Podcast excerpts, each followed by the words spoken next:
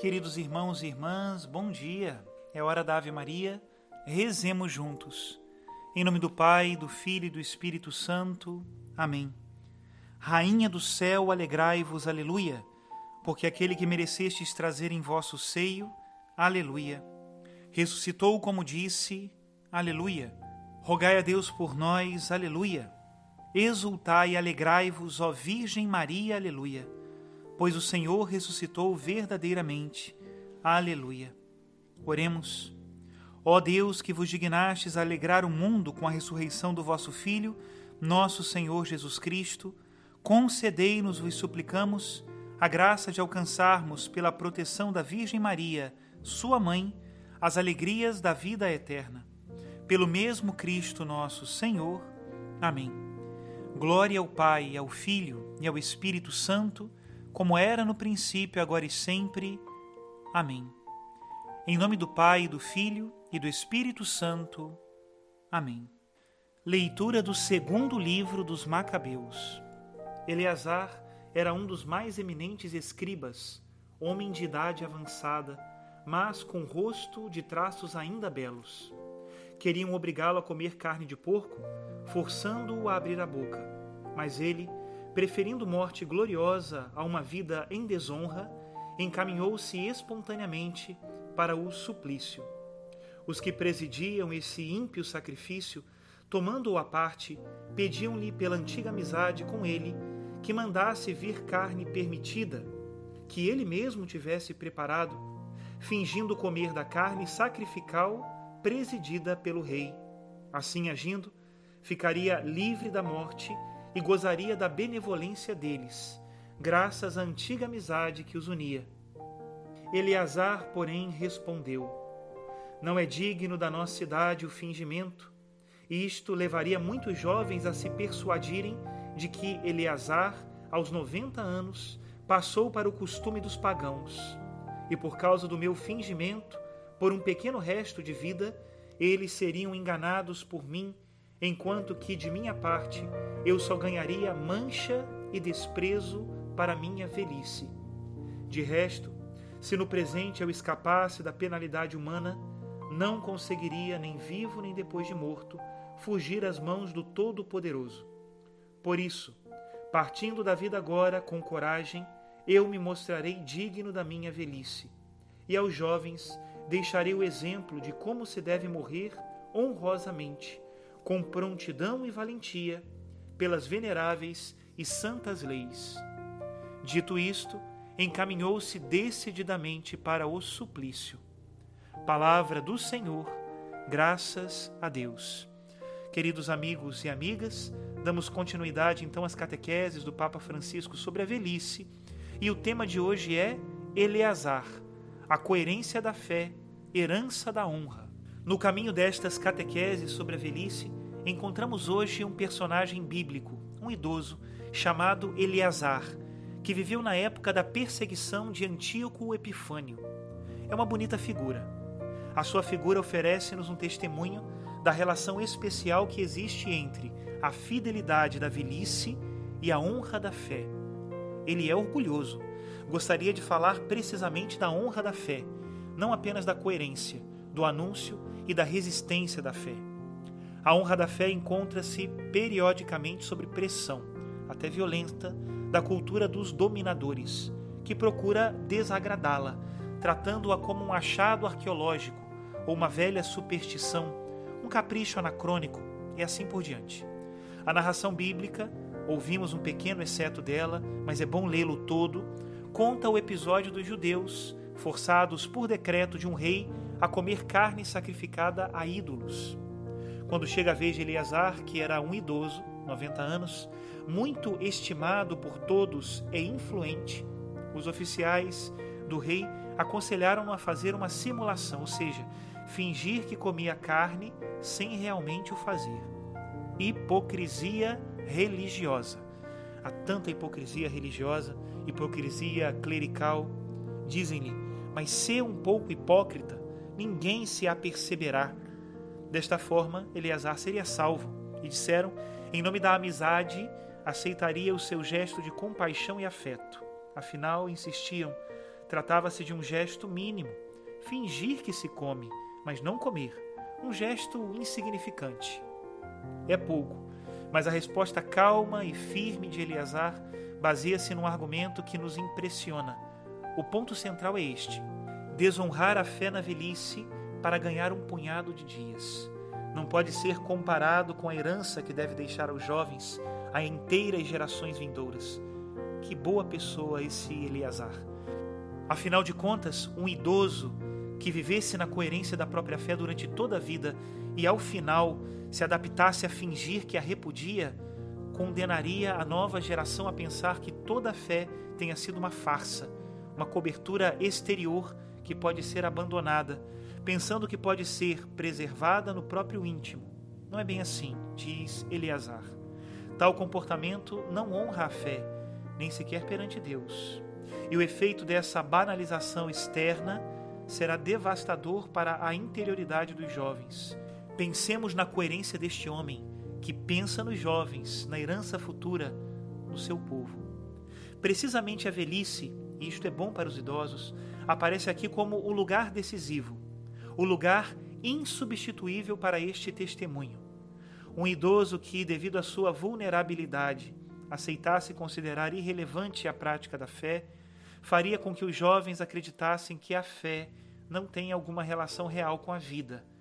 Parecer-lhes-ia, desde o seu início, como um conjunto de comportamentos que, se necessário, podem ser simulados ou dissimulados, porque nenhum deles é muito importante para a vida. A antiga gnose heterodoxa, que foi uma armadilha muito poderosa e muito sedutora para o cristianismo dos primeiros séculos, teorizava precisamente sobre isto esta é uma coisa antiga, que a fé é uma espiritualidade, mas não uma prática, uma força da mente, mas não uma forma de vida. Fidelidade e honra de fé, segundo esta heresia, nada tem a ver com os comportamentos da vida, as instituições da comunidade, os símbolos do corpo. A sedução desta perspectiva é forte, porque interpreta à sua maneira uma verdade indiscutível que a fé nunca pode ser reduzida a um conjunto de regras alimentares ou práticas sociais. A fé é outra coisa. O problema é que a radicalização gnóstica desta verdade anula o realismo da fé cristã, pois a fé é realista. A fé cristã não é só recitar o credo, mas é pensar no credo, sentir o credo, praticar o credo, agir com as mãos. Do contrário, esta proposta gnóstica é um fazer de contas. O importante é que tu, dentro, tenhas a espiritualidade e depois pode fazer o que queres. Isto não é cristão. É uma heresia dos gnósticos, que está muito de moda aqui, neste momento, em tantos centros de espiritualidade e assim por diante, e esvazia o testemunho destas pessoas que mostram os sinais concretos de Deus na vida da comunidade e resistem às perversões da mente através dos gestos do corpo. A tentação gnóstica, que é uma das, digamos a palavra, heresias, um dos desvios religiosos deste tempo, a tentação gnóstica permanece sempre atual. Em muitas tendências da nossa sociedade e cultura, a prática da fé sofre uma representação negativa, por vezes sob forma de ironia cultural por vezes com uma oculta marginalização.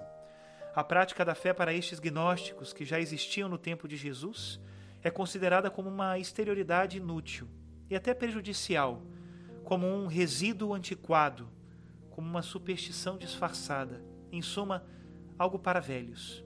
A pressão que esta crítica indiscriminada exerce sobre gerações mais jovens é forte. Certamente, sabemos que a prática da fé pode tornar-se uma exterioridade sem alma. Este é outro perigo, o contrário, mas em si mesma não o é absolutamente. Talvez caiba precisamente a nós, idosos, uma missão muito importante: restituir a fé à sua honra, trazê-la coerente como o testemunho de Eleazar, a coerência até o fim.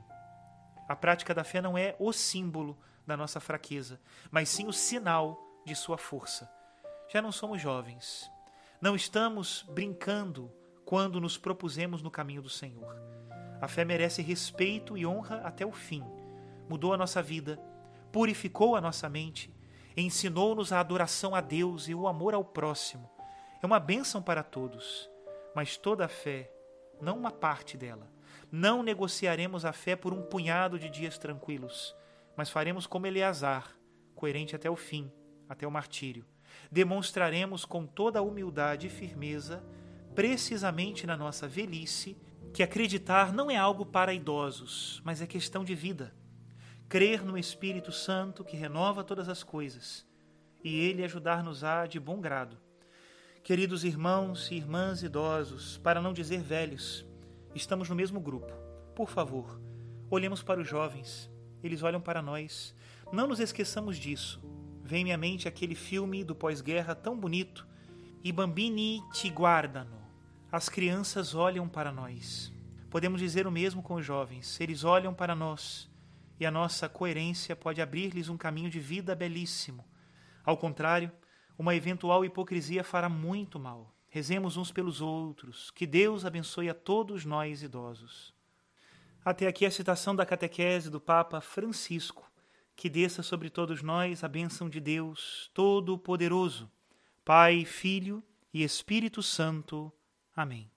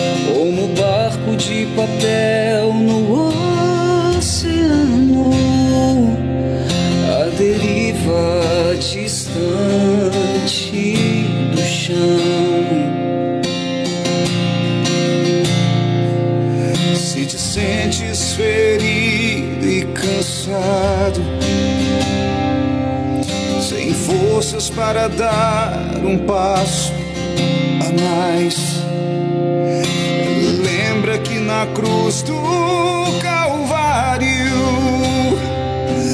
nosso Deus sofreu muito mais.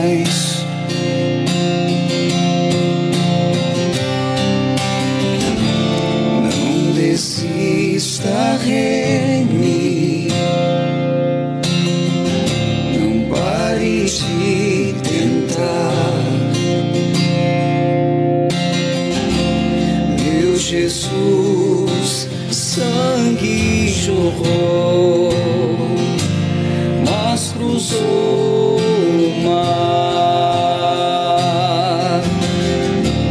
Não desista, reme, não pare de tentar, meu Jesus jorrou,